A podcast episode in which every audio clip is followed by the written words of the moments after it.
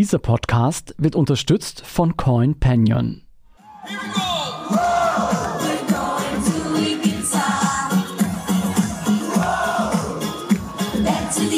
Österreich hat im Mai 2019 einen Ohrwurm und eine Übergangsregierung.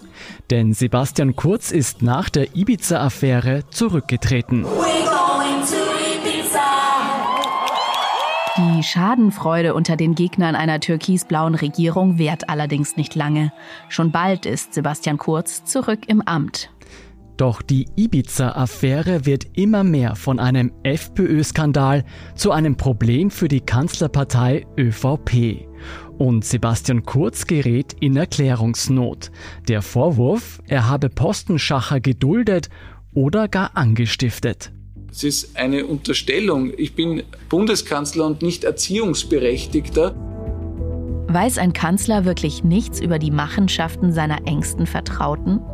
Kurzverteidigung wackelt. Das ist eigentlich die größte Krise des Sebastian Kurz. Und wackelt. Falschaussage. Und wackelt. Hausdurchsuchung im Bundeskanzleramt. Ich bin Sandra Sperber vom Spiegel. Und ich bin Jolt Wilhelm vom Standard. Gemeinsam rekonstruieren wir Sebastian Kurz rasanten Aufstieg und seinen tiefen Fall wie er als Kanzler über Korruptionsvorwürfe gestürzt ist und Österreichs Politik in eine Krise gesteuert hat. Darum geht es in dieser Episode von Inside Austria.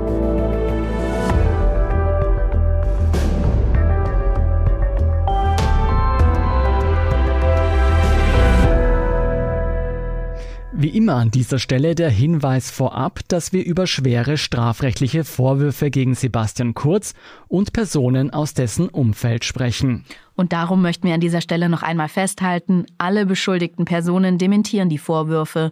Für alle Beschuldigten gilt die Unschuldsvermutung. So sieht das Ergebnis aus. Demnach kommt die ÖVP heute auf Ende September 2019 steht fest, die turbulente und skandalreiche Koalition mit den Rechtspopulisten der FPÖ hat Sebastian Kurz nicht geschadet. Im Gegenteil, die vorgezogene Neuwahl nach dem Ibiza-Skandal gewinnt er. Und das mit einem deutlichen Stimmenzuwachs. 37,5 Prozent für seine konservative ÖVP. Für die ÖVP ist es das beste Ergebnis einer Nationalratswahl seit mehr als 15 Jahren. Wie hat Kurz das also in so einer schwierigen Situation geschafft? Für die Politologin Katrin Steiner-Hämmerle steckt dahinter ein Kommunikationstrick, den Sebastian Kurz schon öfter angewendet hat. Es gab zwei zentrale Elemente. Das eine war, ich bin ein Opfer meines Koalitionspartners. Das Einzige, was man mir im Grunde vorwerfen kann, ist, dass ich etwas versucht habe im guten Glauben und eigentlich betrogen wurde. Auch wenn ich mich nicht immer öffentlich dazu geäußert habe, so, das können Sie sich wahrscheinlich vorstellen, gab es viele Situationen, in denen mir das sehr schwer gefallen ist, das alles runterzuschlucken. Diese Erzählung hat ja auch sehr gut funktioniert. Er hat natürlich auch gleichzeitig abgezielt auf sehr viele Stimmen der Freiheitlichen Partei, die natürlich noch mehr enttäuscht waren nach dem Ibiza-Video und hat hier auch das passende thematische Angebot äh, gleichgestellt, indem er gerade bei Zuwanderungsfragen sehr eben eigentlich FPÖ-Positionen übernommen hat. Kurz hat also den Image-Schaden des Ibiza-Skandals auf den Ex-Koalitionspartner FPÖ abgewälzt und den Rechtspopulisten außerdem Wähler abgejagt. Und jetzt legt Kurz einen Richtungswechsel hin, denn er sucht einen neuen Koalitionspartner. Neben der FPÖ böte sich auch eine große Koalition mit den Sozialdemokraten an oder eine Zusammenarbeit mit den Grünen. Der Beginn seines politischen Aufstiegs war es ja gerade, dieses über viele Jahrzehnte in Österreich vorherrschende System einer früher noch sogenannten Großen Koalition überhaupt zu beenden. Und da fällt ihm jetzt eigentlich fast wie ein Geschenk diese Mehrheit mit den Grünen in den Schoß, das ja auch europaweit dann wieder als fast ein Vorbildmodell gegolten hat. Für Österreich ist es die erste Regierung mit grüner Beteiligung auf Bundesebene. Damit pflegt Sebastian Kurz sein selbstverordnetes Image als Mann der Veränderung und der Neuanfänge. Diese Regierungsverhandlungen, so ehrlich muss ich sein, waren nicht einfach, weil die beiden Parteien in ihrer inhaltlichen Ausrichtung sehr, sehr unterschiedlich sind.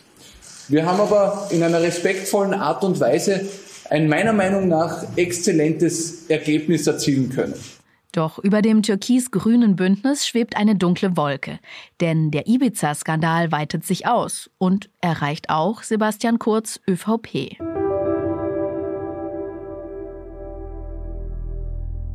Nachdem das Ibiza-Video im Mai 2019 bekannt geworden ist, hat die WKStA Ermittlungen eingeleitet. WKStA, das ist die österreichische Wirtschafts- und Korruptionsstaatsanwaltschaft, von der wir ja schon öfter gesprochen haben und die eine entscheidende Rolle im Fall Kurz spielt. Die WKStA ermittelt unter anderem wegen des Verdachts auf Vorteilsnahme zur Beeinflussung, also Korruption. Zuerst vor allem gegen Strache und seine FPÖ-Leute. Doch je mehr Datenträger die Ermittler beschlagnahmen und je mehr Zeugen sie befragen, desto mehr rückt die ÖVP ins Visier. Und damit auch Sebastian Kurz. Aber von vorne. Das Ganze beginnt eigentlich noch vor dem Ibiza-Video mit Gerüchten über Postenschacher in Sachen Casinos Austria. Es stellt sich die Frage, warum im Casinos-Aufsichtsrat ein branchenfremder Politiker sitzt. Genauer gesagt, warum der Glücksspielkonzern Novomatic einen FPÖler für den Vorstand der Casinos nominiert hat. Im Ibiza-Video behauptet FPÖ-Chef Strache dann plötzlich Folgendes. Es ist schwer zu verstehen, aber Strache sagt, Novomatic zahlt alle.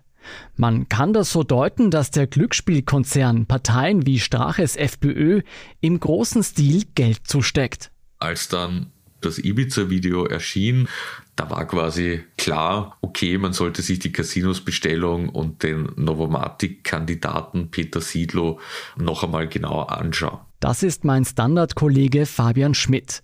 Er verfolgt die Ermittlungen seit ihrem Beginn und wird uns in dieser Folge Schritt für Schritt erklären, wie kurz in den Fokus geraten ist. Da ist also das Ibiza-Video, das bei Ermittlern einen Verdacht erhärtet, der bereits durch Gerüchte und anonyme Hinweise aufgeworfen wurde. Nämlich der Verdacht, dass es in der ersten Kurzregierung zweifelhafte Absprachen in Sachen Vorstandsposten gab, also Postenschacher. Und das war dann eigentlich genug Stoff, um wirklich Hausdurchsuchungen durchzuführen. Da gab es dann mehrere Wellen schon im ersten Jahr, 2019. Da wurden Smartphones sichergestellt von Heinz-Christian Strache bis eben hin zum ÖBAG-Chef Thomas Schmidt, der vorher als Generalsekretär im Finanzministerium an einer Schlüsselstelle saß. Dieser Thomas Schmidt ist nicht nur ein enger Vertrauter von Sebastian Kurz, er spielt auch eine Schlüsselrolle bei dessen Fall. Denn zeitgleich mit der Ernennung des Casinos-Vorstands bekommt auch Schmidt einen wichtigen Posten. Wer in der letzten Folge aufgepasst hat, erinnert sich, dass Schmidt unter ziemlich fragwürdigen Rahmenbedingungen Vorstand der Staatsholding ÖBAG geworden ist. Und schon damals gibt es Gerüchte, dass dieser ÖBAG-Posten für den ÖVP-Mann Schmidt und der Casinos-Job für den FPÖ-Mann zusammenhängen. Ein Deal unter den Parteien. Stichwort Postenschacher. Und die Verantwortlichen scheinen zu ahnen, dass das alles bald auffliegt. Es gab offenbar in der Staatsholding ÖBAG schon vor den ganzen Hausdurchsuchungen einen Workshop, wie man sich denn bei einer Hausdurchsuchung verhalten sollte. Offenbar war da schon durchaus die Erwartung, dass etwas kommen könnte. Und wir wissen auch, dass Thomas Schmid selbst versucht hat, seine ganzen Chats zu löschen. Denn heute liegt den Ermittlern folgende Nachricht vor, die Schmidt im Herbst 2019 an eine Assistentin schickt. Ich habe heute alles gelöscht. Bei WhatsApp und nochmal alles durchsucht und weggeworfen. Genial. Ganz so genial ist Schmidt dabei doch nicht. Er vergisst nämlich ein Backup seines Smartphones. Und so kommt ihm die WKSDA trotz Löschaktion auf die Schliche. bei Thomas Schmid konnten über 300.000 Chatnachrichten entdeckt werden mit verschiedensten Akteuren aus der Politik und aus der Wirtschaft. Diese Chats sind ein wahrer Glücksfall für die Ermittler. Sie werden die Schattenseiten des Systems kurz aufdecken, zu weiteren Ermittlungen in Sachen Korruption führen und sie sind eines der wichtigsten Beweismittel im Fall Kurz. Bei diesen Ermittlungen ist es so, dass die Ermittler sehr stark Smartphone-Inhalte als Beweismittel und Indizien anführen. Und es ist eine sehr, sehr mühsame Arbeit, weil quasi in einer ersten Runde einmal Chats auf bestimmte Schlagwörter durchsucht werden. Dann, dann findet man einige Chats zum Beispiel mit Bezug zu Casinos. Dann wird das alles mit den anderen sichergestellten Gegenständen in Verbindung gebracht. Also gibt es dazu dann Kalendereinträge, gibt es E-Mails, gibt es vielleicht Fotos von Terminen. Dann werden Zeugenaussagen dazu in Kontext gesetzt und dann muss man es eigentlich noch einmal durchgehen, die gesamten Chats mit dem Wissensstand wieder weiter herausarbeiten. Also das ist eine extrem mühselige Arbeit, die auch sehr lang dauert. Dennoch ist es so, dass natürlich für die WKSDA diese Vielzahl an Chats vom Beschuldigten ein Schatz ist, den man sonst selten hat. Das alles, diese Korruptionsermittlungen, die beginnen also 2019, noch bevor Sebastian Kurz zum zweiten Mal in seiner Karriere vom Bundespräsidenten zum Kanzler ernannt wird. Gemäß Artikel 70 Absatz 1 des Bundesverfassungsgesetzes ernenne ich Sie, Herr Sebastian Kurz, zum Bundeskanzler der Republik Österreich. Der frisch gebackene Kanzler bekommt direkt ein weiteres Problem. Neben den WKSDA-Ermittlern will nun auch das Parlament unbedingt wissen, was dran ist an den Korruptionsvorwürfen aus dem Ibiza-Video. Die Abgeordneten setzen dafür einen Untersuchungsausschuss ein. Der Urschuss startete verzögert wegen der Corona-Pandemie und der ersten Welle. Der Urschuss begann im Juni 2020 seine Sitzungen, Mai, Juni und ähm, lief dann ein Jahr lang und hat eigentlich für ziemlichen Wirbel gesorgt. Es kamen ständig auch Chat-Auswertungen, also die ganze Thematik der Korruption, der Malversationen rund um den Casinos-Bereich waren durch den Urschuss sicher lange prominent in den Medien in den vergangenen Monaten. Und der U-Ausschuss ist weit mehr als nur ein Imageproblem für Sebastian Kurz. Im Juni 2020 muss er selbst den Mitgliedern Rede und Antwort stehen. Bundeskanzler Sebastian Kurz. Normalerweise bekommt die Öffentlichkeit solche Aufnahmen aus einem U-Ausschuss nicht zu hören. Zwar haben Journalisten Zutritt, allerdings dürfen sie nichts aufzeichnen. Die Website Zack Zack hat jedoch einen Mitschnitt, den das Parlament angefertigt hat, veröffentlicht. Das Video zeigt, wie Sebastian Kurz schon gleich zu Beginn seiner Aussage den U-Ausschuss angreift. Ich habe den Eindruck, dass in diesem Untersuchungsausschuss es nicht immer um die Suche nach Wahrheit und Aufklärung geht, sondern dass vielmehr versucht wird, mit Skandalisierung, mit Anzeigen und auch mit dem bewussten Schlechtmachen des politischen Mitbewerbers zu agieren. Sebastian Kurz verkauft sich also mal wieder als Opfer und stellt damit die Arbeit des Ausschusses in Frage. Das war dieses wir bösen Abgeordneten fragen den Sebastian Kurz jetzt genau diese Fragen, damit wir ihn Bedrängnis bringen. Das ist aber nicht unsere Absicht. Das ist David Stögmüller. Er ist Grünen Abgeordneter und hat als eines der 13 Mitglieder des Ibiza-Untersuchungsausschusses den Auftritt von Kurz aus nächster Nähe verfolgt er hat doch sehr aggressiv gewirkt. Und das war für uns ja, oder für mich sehr verwunderlich. Also er hat immer so eine aggressive Haltung auch gehabt, also nach vorne gelehnt, die Hände auf dem, auf den Tisch und auch immer so ganz aggressive Nachfragen. Warum denn? Oder verstehen Sie das nicht? Oder was soll das? Ja? Das ist irgendwie komisch, wenn, wenn ein Bundeskanzler erwartet man sich so eine gewisse Professionalität gelassen gegenüber dem zu stehen.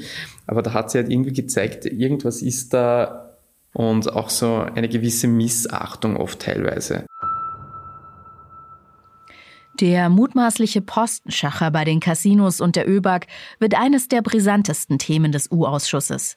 Nun muss Sebastian Kurz persönlich dazu Stellung beziehen. Er wirkt angespannt und genervt bei der Befragung. Ich möchte Ihnen die nächste Frage stellen. Äh, Thomas Schmid, was ist der für Sie? Thomas Schmid? Was meinen Sie mit, was ist der für Sie? Ist es ein Mitarbeiter, ein Freund, ein Bekannter, ein Parteifreund? Es geht um die Frage, warum Thomas Schmidt den höchsten Wirtschaftsposten Österreichs bekam. Ich bin weder mit ihm in die Schule gegangen, noch ist er ein Jugendfreund, noch fahren wir gemeinsam auf Urlaub. Aber ich würde sagen, wir haben immer freundschaftlich gut zusammengearbeitet. Wie wurde also einer der engsten Vertrauten von Sebastian Kurz ÖBAG-Chef? Hat er ihm gar den Posten besorgt?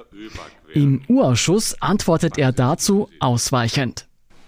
Sehr geehrter Kanzler, aber zum Thema. Haben Sie auf die Bestellung Schmieds zum Vorstand der ÖBAG Einfluss genommen oder zumindest versucht, auf die Bestellung Einfluss zu nehmen?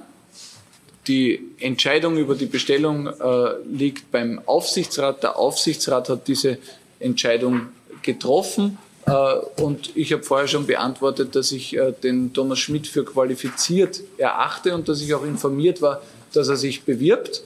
Äh, und dass ich informiert wurde danach, äh, dass die Bewerbung äh, gut gemacht wurde und er auch bestellt wurde. Stefanie Crisper von der liberalen Partei NEOS nimmt den Kanzler da ins Verhör. Ihr und den Kollegen fehlt allerdings ein entscheidendes Puzzlestück. Noch. Der U-Ausschuss will Sebastian Kurz Kalender und seine SMS-Kommunikation aus der Regierungszeit mit Heinz-Christian Strache sehen. Doch Kurz behauptet einfach, er würde regelmäßig alles löschen. Dieser Punkt ist ihm so wichtig, dass er sogar in einer Pause die Abgeordnete CRISPR anspricht. Um mir zu versichern, dass er einfach keinen Kalender mehr hat und dass er nichts mehr hat und warum wir glauben, dass er irgendwie noch Korrespondenzen hätte, die für unsere Aufklärung wichtig wäre. Ich habe dann gesagt, ich glaube Ihnen trotzdem nicht, Herr Kanzler.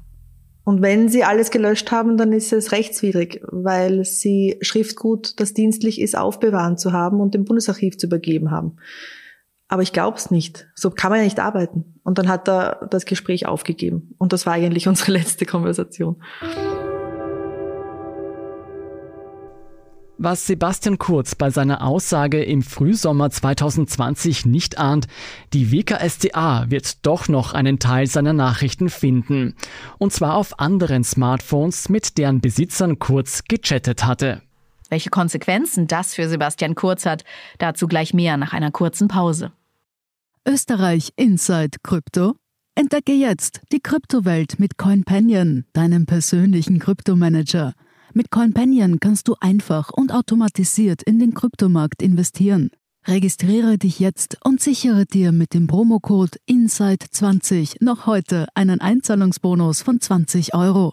Gestalte deine Zukunft und werde Teil einer digitalen Bewegung auf www.coinpanion.at.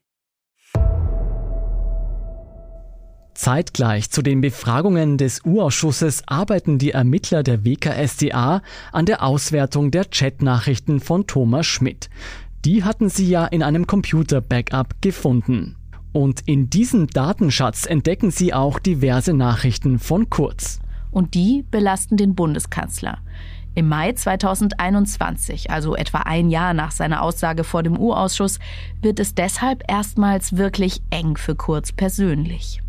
Es ist eine politische Bombe, die da heute Vormittag platzt. Die österreichische Justiz hat ein Ermittlungsverfahren gegen Bundeskanzler Kurz eingeleitet. Konkret wegen des Verdachts auf Falschaussage im Ibiza-Urschuss. Kurz wird beschuldigt, im Zusammenhang mit Postenbesetzungen nicht die Wahrheit gesagt zu haben. Kurz wies diese Anschuldigungen zurück. Die Staatsanwaltschaft in Wien soll aber Chatprotokolle haben, die das Gegenteil beweisen.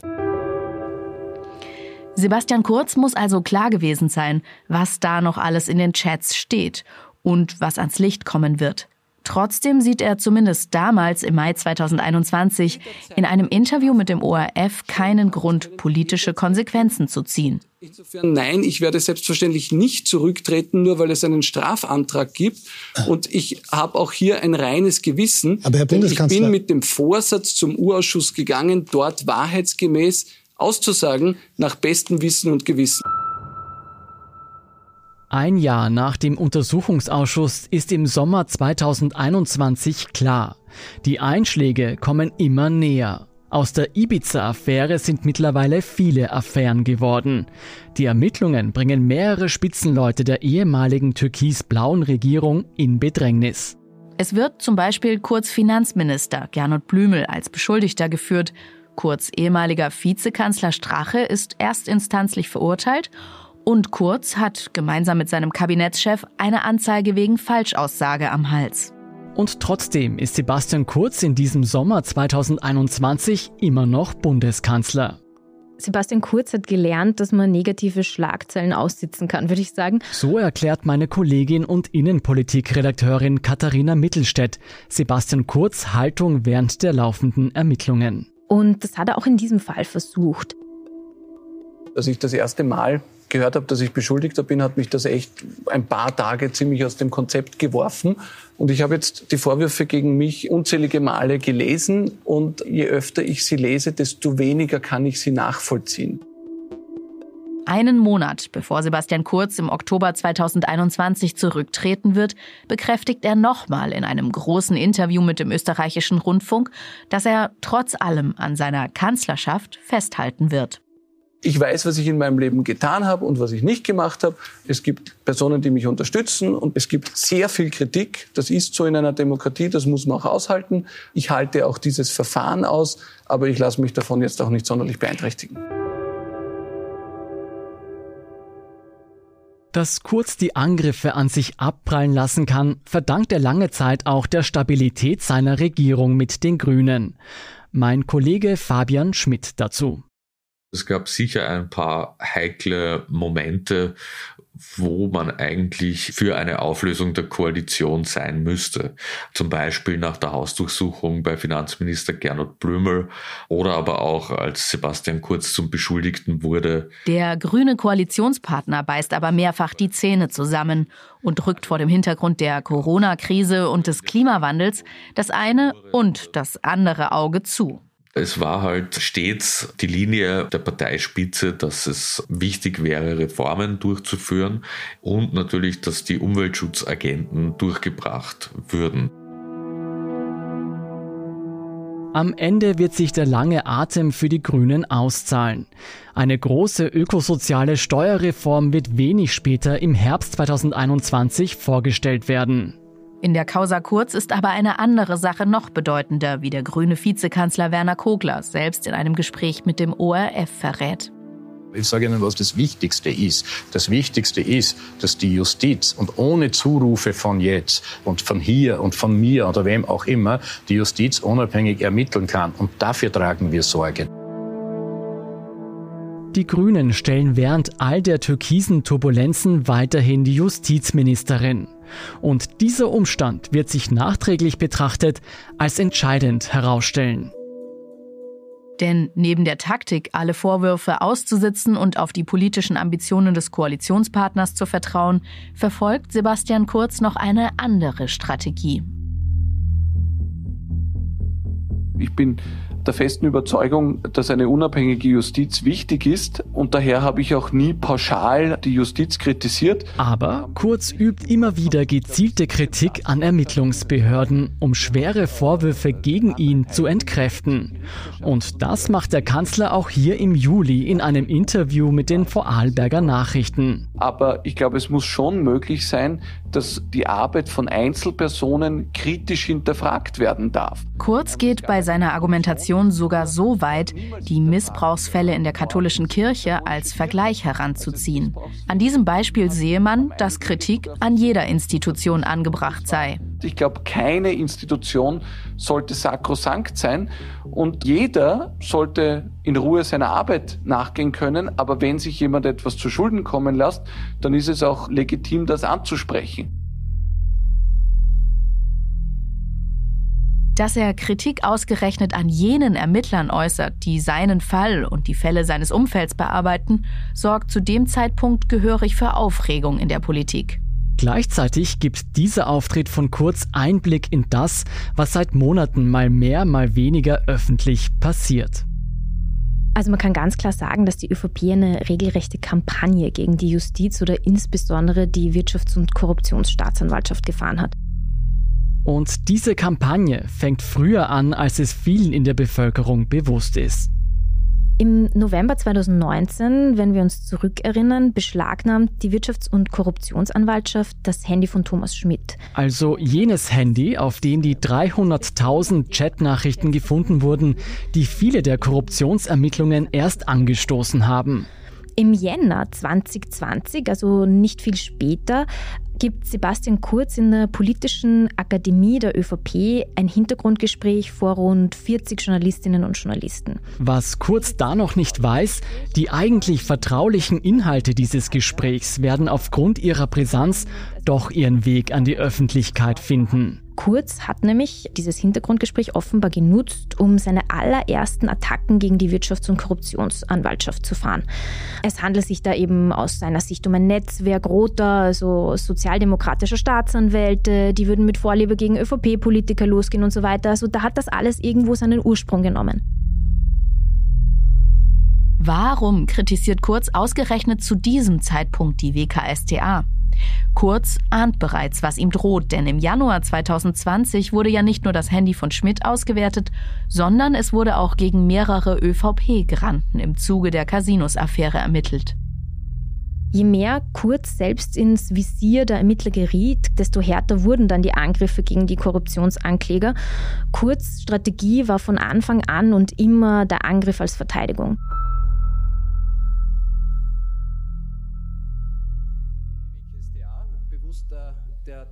Und bei dieser Strategie bekommt er Schützenhilfe von seinen Parteikollegen. Ich stelle in der heutigen Pressekonferenz die Behauptung auf, dass es linke Zellen in der WKStA gibt. Und ich habe jetzt wirklich eine breite Themenpalette, mit denen ich das belegen kann und wo ich diese Behauptung entsprechend auch untermauern will. Der Mann, den Sie da hören, ist Andreas Hanger. Er ist ein Nationalratsabgeordneter der Volkspartei und ein ganz wichtiger Verbündeter von Sebastian Kurz, wenn es um die Diskreditierung der Staatsanwaltschaft geht. Da hat, das muss man sich mal vor Augen führen, ein ÖVP-Parlamentarier wortwörtlich von linken Zellen in der Wirtschafts- und Korruptionsstaatsanwaltschaft gesprochen. Immer und immer wieder wurden die Korruptionsermittler diskreditiert. Sie seien parteipolitisch, sie würden Akten herausgeben, sie seien politisch motiviert. Ich würde die wirklich bitten, mir zuzuhören, wenn ich etwas sage. Ich habe nicht einmal die Justiz pauschal angegriffen, sondern ich habe mir erlaubt, einzelne Staatsanwälte in der WKSDA auch zu kritisieren. Und das werde ich mir auch in Zukunft nicht nehmen lassen. Da passen Sie endlich einmal auf. Und man muss sich vorstellen, diese Angriffe auf eine Institution der Republik wurden vom Kanzler persönlich und von Ministerinnen und Ministern gesetzt. Oder anders formuliert, Sebastian Kurz und dessen Vertraute stellen die rechtsstaatlichen Fundamente jenes Landes in Frage, das sie selbst regieren. Wenn Pressekonferenzen, Interviews in Medien oder Reden im Nationalrat den groß angelegten PR-Angriff gegen die Justiz bilden, dann ist Sebastian Kurz nächster Trick so etwas wie ein Präzisionsschlag. Auf sieben Seiten setzt sich der Universitätsprofessor mit den Ermittlungen der Wirtschafts- und Korruptionsstaatsanwaltschaft gegen den Kanzler wegen des Verdachts der Falschaussage im U-Ausschuss auseinander. Er bezweifelt die Folgerungen der Korruptionsstaatsanwaltschaft und deren Beweisführung. Worauf hier das Nachrichtenmedium OE24 hereinfällt, ist eine sehr ausgefeilte Form der Öffentlichkeitsarbeit. In Fachkreisen spricht man von Litigation PR. Es hat lange Tradition, dass Beschuldigte, die die nötigen Geldmittel zur Verfügung haben, Gutachter beauftragen, quasi den Sachverhalt zu prüfen und dann unabhängig zu einem Ergebnis zu kommen, das dann aber doch immer im Sinn der Auftraggeber ist. Salopp formuliert heißt das, man bezahlt einen Rechtsanwalt oder eine Rechtsanwältin mit Rang und Namen dafür, sich von diesen seine Unschuld bestätigen zu lassen oder das Vorgehen der Ermittlungsbehörden in Frage zu stellen. Als im Mai 2021 dann bekannt wird, dass Kurz der Falschaussage beschuldigt wird, lässt er zum ersten Mal so ein Gutachten für sich erstellen. Und später dann noch einmal, als er zum Beschuldigten in der Inseraten- und Umfrageaffäre wird. Das perfide daran, rechtlich gesehen haben diese Gutachten keinerlei Bedeutung. Der Hintergedanke ist ein anderer. Vielmehr dienen solche Gutachten dazu, Stimmung zu machen. Um die Arbeit der Gegenseite zu diskreditieren und gleich auch noch die Gunst der Öffentlichkeit auf seine Seite zu ziehen. Denn es ist natürlich ein Doppelpass, den da die Beschuldigten versuchen. Also zuerst wird das Gutachten selbst in Auftrag gegeben, dann wird es an die Medien gespielt und dann sagt man, ah, in der Krone steht, ich bin ja eh unschuldig, schaut's her. So plump und dreist das klingt, für Sebastian Kurz geht die Verteidigungsstrategie des Angriffs sehr lange Zeit auf. Und die Autorität, die der Bundeskanzler verkörpert, spielt hier eine wesentliche Rolle. Wenn Menschen immer wieder von der obersten politischen Instanz gesagt bekommen, eine Staatsanwaltschaft macht das nicht richtig und arbeitet nicht sauber, dann wird es bestimmt Menschen geben, die das eins zu eins zu glauben und wo das hängen bleibt.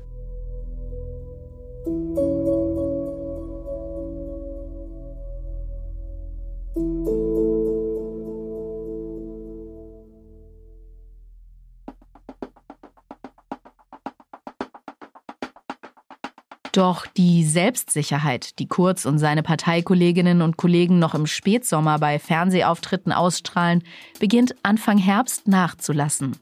Die Einschläge kommen näher und näher, die Nerven liegen blank. Warum wir Sie eingeladen haben, es mehren sich in den vergangenen zehn Tagen bei uns hier im Haus die Anfragen an unsere Mitarbeiterinnen und Mitarbeiter, ob es denn die Hausdurchsuchung schon gegeben hat. Scheinbar in einer Verzweiflungsaktion lädt die ÖVP-Vize-Generalsekretärin Gabi Schwarz Ende September zu einer Pressekonferenz, die nachträglich nur als Message an die Korruptionsermittler verstanden werden kann. Fest steht, dass hier im Haus und auch im Umfeld nichts zu finden ist. Hier ist nichts. Wir sind schon seit geraumer Zeit dazu übergegangen, datenschutzgerechte Politik zu machen, in regelmäßigen Abständen private Nachrichten, Besprechungsprotokolle, die nicht für die Öffentlichkeit gedacht sind, politische Strategien zu löschen. Das betrifft selbstverständlich auch unsere Handys, unsere diversen Geräte. Wir hatten Anfang September mehrere Hinweise darauf aus ganz unterschiedlichen Quellen,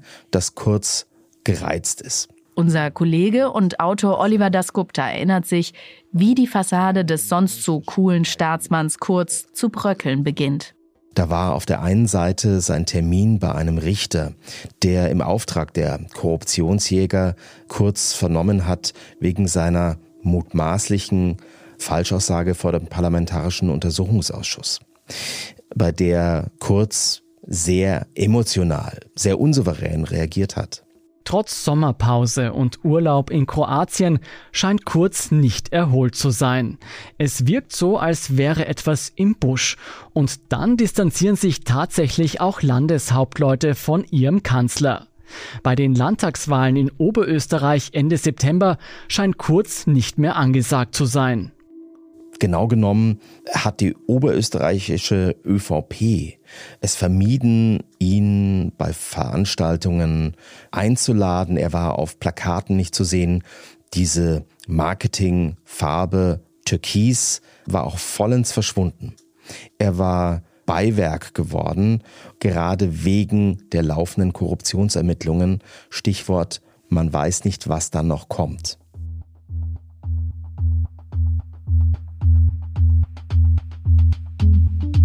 Breaking News out of Austria. Wegen des Verdachts auf Korruption hat es in Österreich eine Razzia bei der Regierungspartei ÖVP gegeben. Die Anschuldigungen beziehen sich auf das Vorfeld der Parlamentswahl 2017. Diesmal geht es um den Verdacht der Untreue, Bestechlichkeit und Bestechung. Im Visier stehen Bundeskanzler Sebastian Kurz selbst sowie mehrere enge Vertraute. Am 6. Oktober 2021 bestätigen sich alle Befürchtungen der Volkspartei. Die mutmaßlich gefälschten Umfragen aus dem Wahlkampf 2017 und ein mutmaßlich korrupter Inserate-Deal mit den Fellner Medien werden Sebastian Kurz zum Verhängnis. Polizisten durchsuchen die Räumlichkeiten im Bundeskanzleramt, dem Finanzministerium und der ÖVP-Zentrale. Büros der Mediengruppe Österreich werden aufgesucht. Es gilt alles sicherzustellen, was für die Ermittlungen relevant sein kann. Handys, Festplatten, E-Mails, die auf den Servern des Bundesrechenzentrums liegen. Und bei Büros bleibt es nicht. Auch in Privatwohnungen der Beschuldigten wird nach Beweismaterial gesucht. Es klopft jemand um sieben in der Früh, man macht auf, vielleicht im Pyjama und los geht's mit der Hausdurchsuchung. Es ist auch so, dass die WKSDA eigentlich alle IT-Geräte mitnehmen muss, die sich dann in der Wohnung finden. Das ist natürlich auch immer wieder eine Tragödie, wenn dann die Smartphones von Ehepartnern, Eltern, Kindern etc. sichergestellt werden. Also es ist sicher nicht angenehm. Am angenehmsten ist es bestimmt, wenn der Arbeitsplatz durchsucht wird. Die Inhalte, die die Ermittler an diesem Tag sicherstellen, werden noch monatelang ausgewertet. Aber ab diesem Zeitpunkt ist klar, die nächsten Stunden und Tage werden zum Machtkampf um das Kanzleramt. Ich halte es für zu wenig zu sagen, Kurz muss weg. Daher wird es mit uns nur eine Beteiligung geben, mit ihm an der Spitze als Bundeskanzler. Wer heute eine sehr funktionierende Bundesregierung platzen lässt. Und es ist ganz klar zum Ausdruck gekommen, dass die ÖVP ganz geschlossen hinter unserem Parteiobmann und Bundeskanzler Sebastian Kurz steht. Kurz engste Vertraute und Minister rücken aus, um ihrem angezählten Kanzler die Treue zu schwören. Und auch ihr Spitzenmann glaubt da noch am Thron bleiben zu können. Dem sehe ich sehr gelassen entgegen und dieser Diskussion stelle ich mich gern in jedem Detail. Bei seinem letzten Interview im ORF als Bundeskanzler glaubt Kurz offenbar noch, auch diese Krise aussitzen zu können. Denn was ich nicht nachvollziehen kann, ist, warum an jedem Unrecht immer ich schuld sein soll. Doch was Kurz an diesem Abend nicht weiß, ist, dass zwei der wichtigsten Säulen seiner Kanzlerschaft bereits einbrechen. Es war natürlich immer so, dass die Landeshauptleute bewusst einen Deal mit Sebastian Kurz eingegangen sind. So quasi, du kannst mit der Bundespartei machen, was du willst. Wenn du erfolgreich bist, super, dann folgen wir dir und legen dir keine Steine in den Weg. Solange gab es keinen Grund, an diesem Deal zu rütteln, aber es war gleichzeitig immer klar, dass diese Regeln, die ja tatsächlich auch auf einem Blatt Papier festgehalten wurden, doch eben nur ein Blatt Papier sind und sobald die Landeshauptleute etwas massiver stört, wird sich das auch wieder drehen. Auf die schweren Korruptionsvorwürfe folgt ein Imageschaden für die ÖVP. Und der sorgt für nachhaltige Risse zwischen dem türkisen Team Kurz in Wien und vielen seiner schwarzen Landeshauptleute. Der Deal ist vom Tisch. Denn auch wenn es in diesen entscheidenden Tagen nach der Hausdurchsuchung niemand aus den eigenen Reihen öffentlich sagen will, das politische Wunderkind, das die Volkspartei und Österreich im Sturm eroberte, das zum Aushängeschild der europäischen Konservativen wurde, ist beschädigt.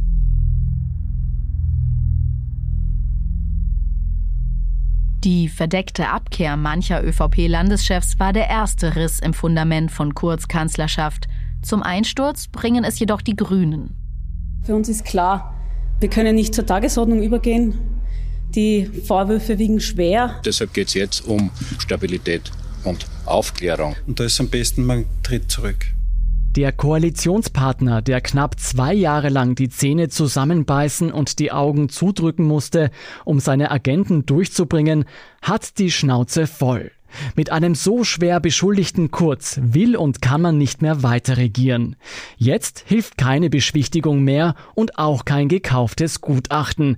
Jetzt muss sich die Volkspartei entscheiden. Kurz oder die Kanzlerschaft.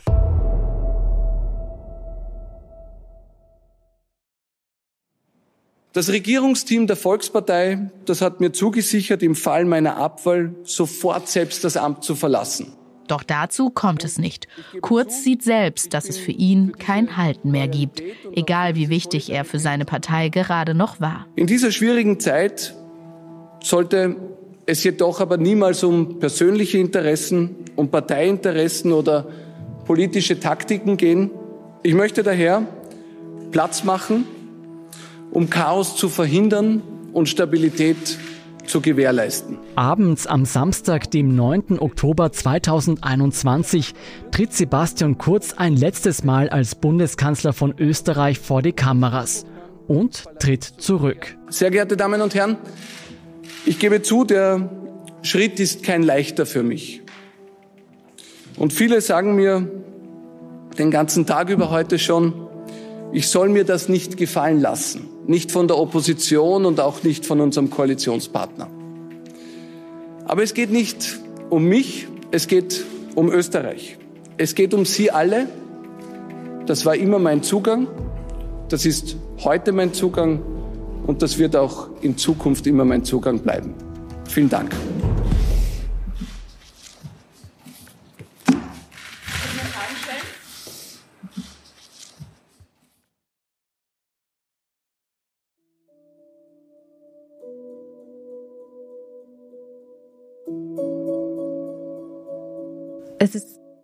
Definitiv noch zu früh für ein endgültiges Fazit, weil Sebastian Kurz ist ja jetzt nicht verschwunden, sondern der sitzt im ÖVP-Club als dessen Chef. Aber das, was jetzt bislang an Vorwürfen und auch an Indizien öffentlich auf dem Tisch liegt, das wiegt schon schwer und natürlich alles irgendwo in den Schatten stellt, was er ansonsten getan hat. Weil eines seiner großen Versprechungen war ja auch dieser neue Stil. Er will irgendwie Österreich nach vorne bringen und irgendwie plötzlich ehrliche Politik machen und saubere Politik machen. Und keiner stieg in Österreich steiler auf. Jüngster Staatssekretär, jüngster Außenminister, jüngster Bundeskanzler und keiner stürzte aber auch so schnell ab wie Sebastian Kurz. Substanziell, also an politischen Inhalten, bleibt eher wenig übrig. All das jetzt unter dem Gesichtspunkt, wie er sich selbst an die Macht gekämpft hat, in diesem Wissen,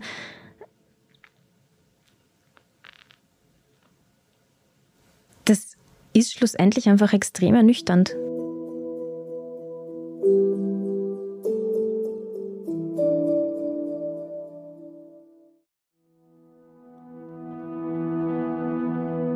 In den nächsten Monaten werden viele Pläne geschmiedet.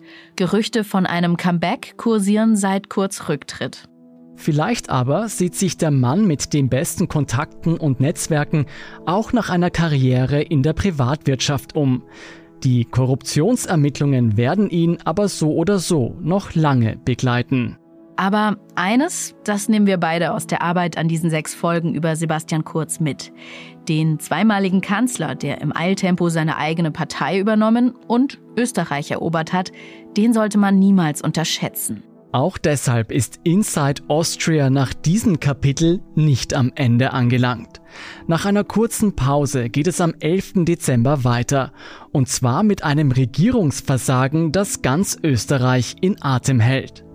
Und auch darüber hinaus werden wir weiterhin immer samstags die wichtigsten Themen, Skandale und Abgründe Österreichs aufarbeiten.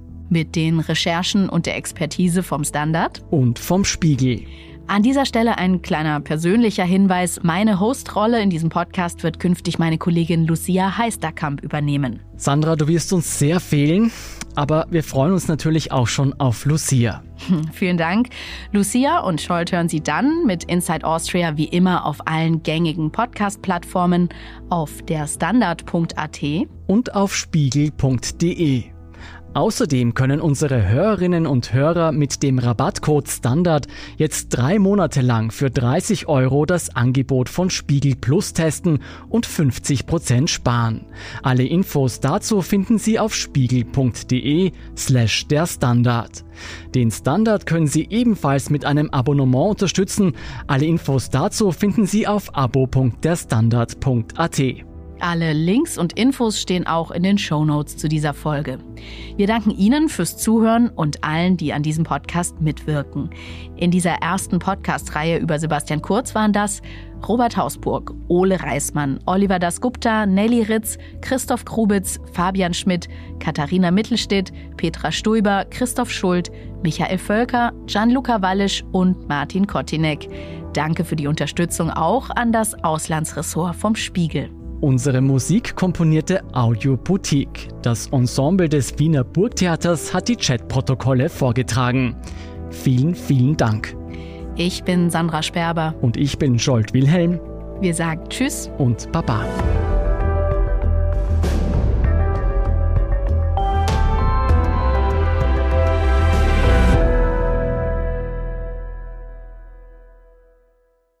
Österreich Inside Krypto Entdecke jetzt die Kryptowelt mit CoinPanion, deinem persönlichen Kryptomanager. Mit CoinPanion kannst du einfach und automatisiert in den Kryptomarkt investieren. Registriere dich jetzt und sichere dir mit dem Promocode INSIDE20 noch heute einen Einzahlungsbonus von 20 Euro. Gestalte deine Zukunft und werde Teil einer digitalen Bewegung auf www.coinpanion.at.